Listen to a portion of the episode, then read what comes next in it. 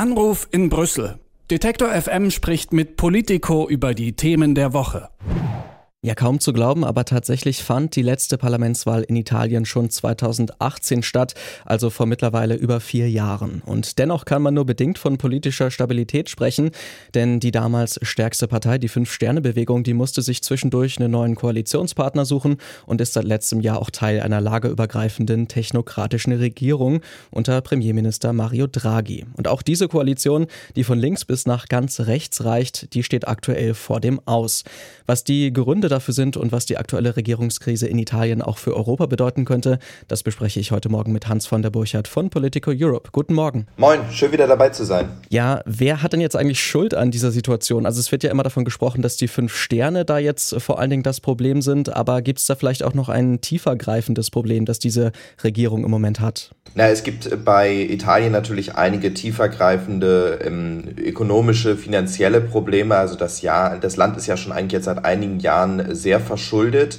Und ähm, diese Schuldensituation, die ist natürlich ähm, insofern dramatisch, dass über 150 Prozent des Bruttoinlandsproduktes da an Schulden sich angehäuft haben und äh, jetzt tatsächlich auch die Zinsen hier wieder anzusteigen scheinen. Und ähm, das ist natürlich für ein Land, was so stark verschuldet ist, dann ein großes Problem, weil solange die Zinsen immer schön niedrig waren und das Geld ja eben äh, günstig verfügbar war, war das eben kein Problem. Und jetzt wird halt eben von außen da sehr viel Druck auf Italien erzeugt. Und dann gibt es halt eben diesen inneren Druck. Also das ist ja gerade schon angesprochen, die Fünf-Sterne-Bewegung, da natürlich ein, ein großer Dorn eigentlich in dieser Regierung jetzt schon einiger Zeit war, vor allen Dingen was auch die Unterstützung für die Ukraine anging, weil die dort immer etwas ähm, ja, zögerlicher waren, äh, was Waffenlieferungen zum Beispiel in die Ukraine angeht. Also wir haben ja in Deutschland sehr viel und sehr lange über Panzer gesprochen, ob man da nicht irgendwas liefern könnte oder Artillerie.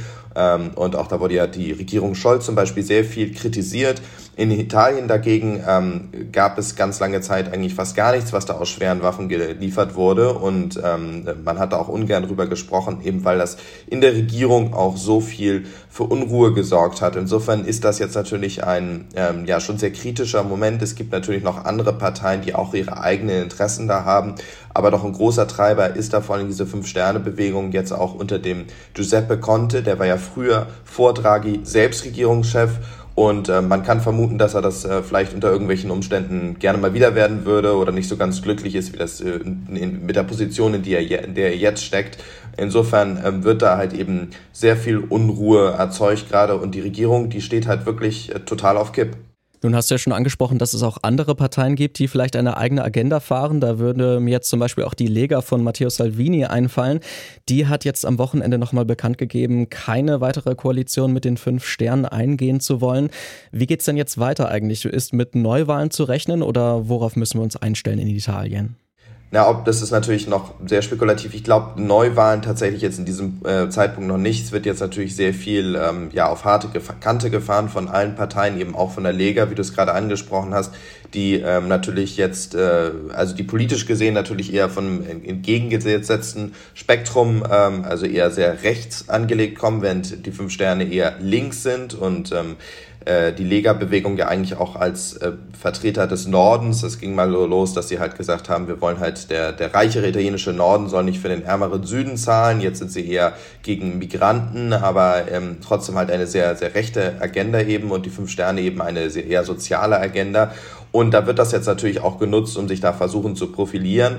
Ähm, am Ende gibt es dieses Drama, äh, ist das nicht ganz neu, das haben wir in Italien schon immer ähm, sehr viel ge gesehen und gehört. Insofern bin ich da noch etwas vorsichtig, wie sich das jetzt letztendlich wirklich entwickelt, weil natürlich ähm, viele Parteien da jetzt mit starken Statements rausgehen, vor allen Dingen vor einer sehr entscheidenden Woche. Also wahrscheinlich am Mittwoch ähm, wird sich der Mario Draghi, das muss man ja auch noch mal ganz kurz zurückgehen, der hat ja letzte Woche seinen Rücktritt angekündigt, nachdem er gesehen hat, dass er eben vor allen Dingen wegen dieser Fünf-Sterne-Bewegung äh, keine Mehrheit mehr hat, hat er seinen Rücktritt angekündigt und da hat der Staatspräsident äh, der Sergio Mattarella äh, angekündigt, dass er das nicht akzeptiert und dass er noch weiter versuchen soll, eben äh, statt zurückzutreten, eine Regierung zu formen oder eine Regierung ähm, aufrechtzuerhalten. Und insofern wird jetzt diese Woche dann nochmal ganz interessant. Davor gibt es halt sehr viele dramatische Statements, aber ich würde da auch nochmal raten, ein bisschen abzuwarten, zumindest bis zum Mittwoch, äh, bevor wir diese Regierung ähm, als wirklich ganz ähm, äh, Geschichte abschreiben. Wie sah denn eigentlich die Politik von Mario Draghi in den letzten Jahren aus? Also man kannte ihn ja vorher auch schon als EZB-Chef, durchaus natürlich proeuropäisch. Konnte er diese äh, proeuropäische Einstellung auch als Regierungschef tatsächlich durchsetzen?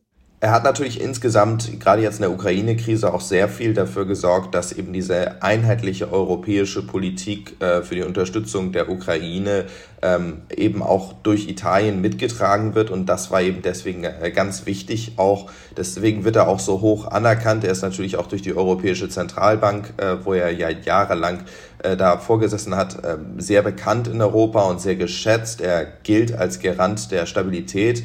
Ähm, es ist ja insbesondere ganz bekannt äh, sein Statement aus äh, dem Jahre ähm, 2010, wenn ich mich jetzt nicht äh, ganz äh, irre, auf jeden Fall schon gut äh, über zehn Jahre her, wo er gesagt hat, whatever it takes, also was, was immer es auch brauche, ähm, würde er als Zentralbankchef äh, leisten, um sicherzustellen, dass der Euro in der Krise damals, das war so im Jahre 2010, 2012, äh, dass der Euro eben ähm, nicht zusammenbricht. Und das hat ja eben sehr dazu beigetragen, dass die Märkte sich beruhigt haben, dass auch die normalen äh, Bürger eben äh, weniger Sorgen gehabt haben damals, dass es keinen Run auf die Banken gegeben hat. Insofern, da hat er ein, ähm, ja, ein sehr großes ähm, Image, eine Glaubwürdigkeit aufgebaut, äh, aufgebaut als eben äh, Pro-Europäer, als äh, starker Leader auch in solchen Krisensituationen. Und das wäre jetzt natürlich gerade gefordert. Ich habe das ja gerade schon angesprochen mit der hohen Verschuldung von Italien, mit der kritischen Situation, die sich natürlich jetzt auch verschärft durch ähm, die Zinsen, ähm, auch der internationale Währungsfonds ähm, äußert sich da ja immer wieder kritisch zu Italien und man muss natürlich, wenn man von außen auf Italien guckt, aus der Perspektive der anderen europäischen Länder, der Hauptstädte, hat man natürlich auch immer die Sorge im Hintergrund einmal, was ist mit der Einigkeit ähm, gegenüber Russland und für die Ukraine, was die Unterstützung angeht, also die Sanktionen und dann eben die Waffenlieferung und was ist mit der insgesamt mit der europäischen wirtschaftlichen Stabilität? Denn wenn Italien jetzt an diesem kritischen Punkt in eine ähm, politische Krise, in eine Handlungsunfähigkeit stürzt, dann könnte sich das auch negativ auf die wirtschaftliche Lage, auf die finanzielle Lage auswirken und eine natürlich größere italienische Krise, eine ich will jetzt keine Schwarzmalerei betreiben, aber bis hin zu einem möglichen Staatsbankrott an irgendeinem Zeitpunkt, das würde natürlich die ganze ähm, EU, den ganzen Euroraum auch in eine schwerste Verwerfung stürzen. Insofern schauen eigentlich alle von außen auf äh, Italien, auf Draghi und ähm, auch vor allem jetzt auf den Mittwoch und hoffen natürlich, dass er sich da irgendwie halten kann und dass die anderen Parteien auch da nochmal zur Vernunft finden. Wenn es denn jetzt Neuwahlen geben würde, du hast gerade schon angesprochen, dass man da vielleicht ein bisschen vorsichtig sein muss mit diesen Spekulationen, aber lass uns das trotzdem noch mal kurz machen, einen kurzen Blick darauf werfen. Wenn wir jetzt auf die Umfragen schauen, dann sehen wir, dass äh, die konservative Partei von Berlusconi, die Forza Italia, durchaus ähm, Stimmen dazu gewinnen könnte und auch die rechtsextremen Parteien, also die Lega und auch die Brüder Italiens, da ziemlich gute Chancen haben. Ähm, könntest du dir sogar vorstellen, dass es jetzt vielleicht eine Rückkehr von Berlusconi in ein Ministeramt oder sogar als Ministerpräsident geben könnte? Ja, das macht man sich natürlich eigentlich ähm, kaum vorstellen, äh, dass Berlusconi, der wirklich äh, schon äh, so lange dabei ist und für so viel ähm, äh, Casino, wie man im Italienischen sagt, also für Durcheinander, für, für auch äh, Spektakel dort gesorgt hat. Ähm, die Wahlen in Italien sind eigentlich erst für 2023 wieder angesetzt. Ähm, natürlich kann es vorgezogene äh, Wahlen geben. Auch da hat der Präsident da nochmal, äh, der Sergio Mattarella, nochmal ein guten Wort mitzureden. Und ähm, er hat ja schon jetzt angedeutet, dass er den Rücktritt von Draghi eigentlich äh, ablehnt, dass er das jetzt nicht so hinnimmt, dass er da auffordert, eben Stabilität zu schaffen. Und das ist vielleicht beim italienischen System, wenn man sich das ein bisschen anguckt, ähm, bei all diesen politischen Krisen und dem Durcheinander, was es da mal gibt, ist halt eben der ähm, Staatspräsident, der Mattarella, eben in diesem Fall immer ein ähm, Garantant der Stabilität gewesen. Und ähm, der wird sich da entsprechend auch nochmal einmischen. Aber natürlich, wenn es jetzt zu Neuwahlen kommen sollte, dann ähm, könnten die Rechtsbewegungen da äh, sicherlich äh, sehr stark Stimmen dazu gewinnen.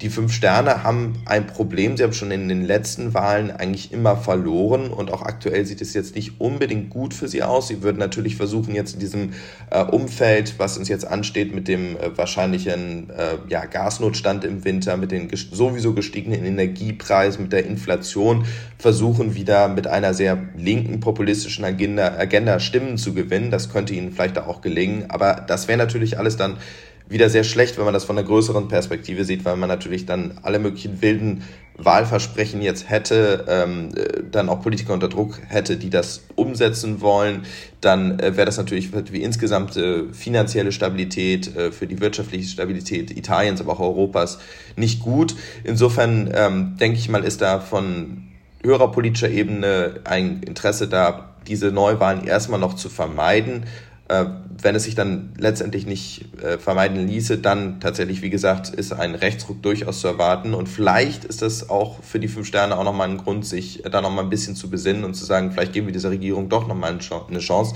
Weil, wie gesagt, sie könnten äh, in diesem äh, größeren äh, Umfeld von, von jetzt Energiepreisen und Inflation Stimmen dazugewinnen, aber es sieht auch derzeit so aus, als ob eher viele Stimmen dann zu den rechtsgerichteten Parteien gehen und dann könnten sie halt sogar verlieren. Das könnte vielleicht nochmal ein Ansporn sein, dann, dann doch nochmal äh, bei der Regierung unter irgendeiner veränderten Konstellation mitzumachen.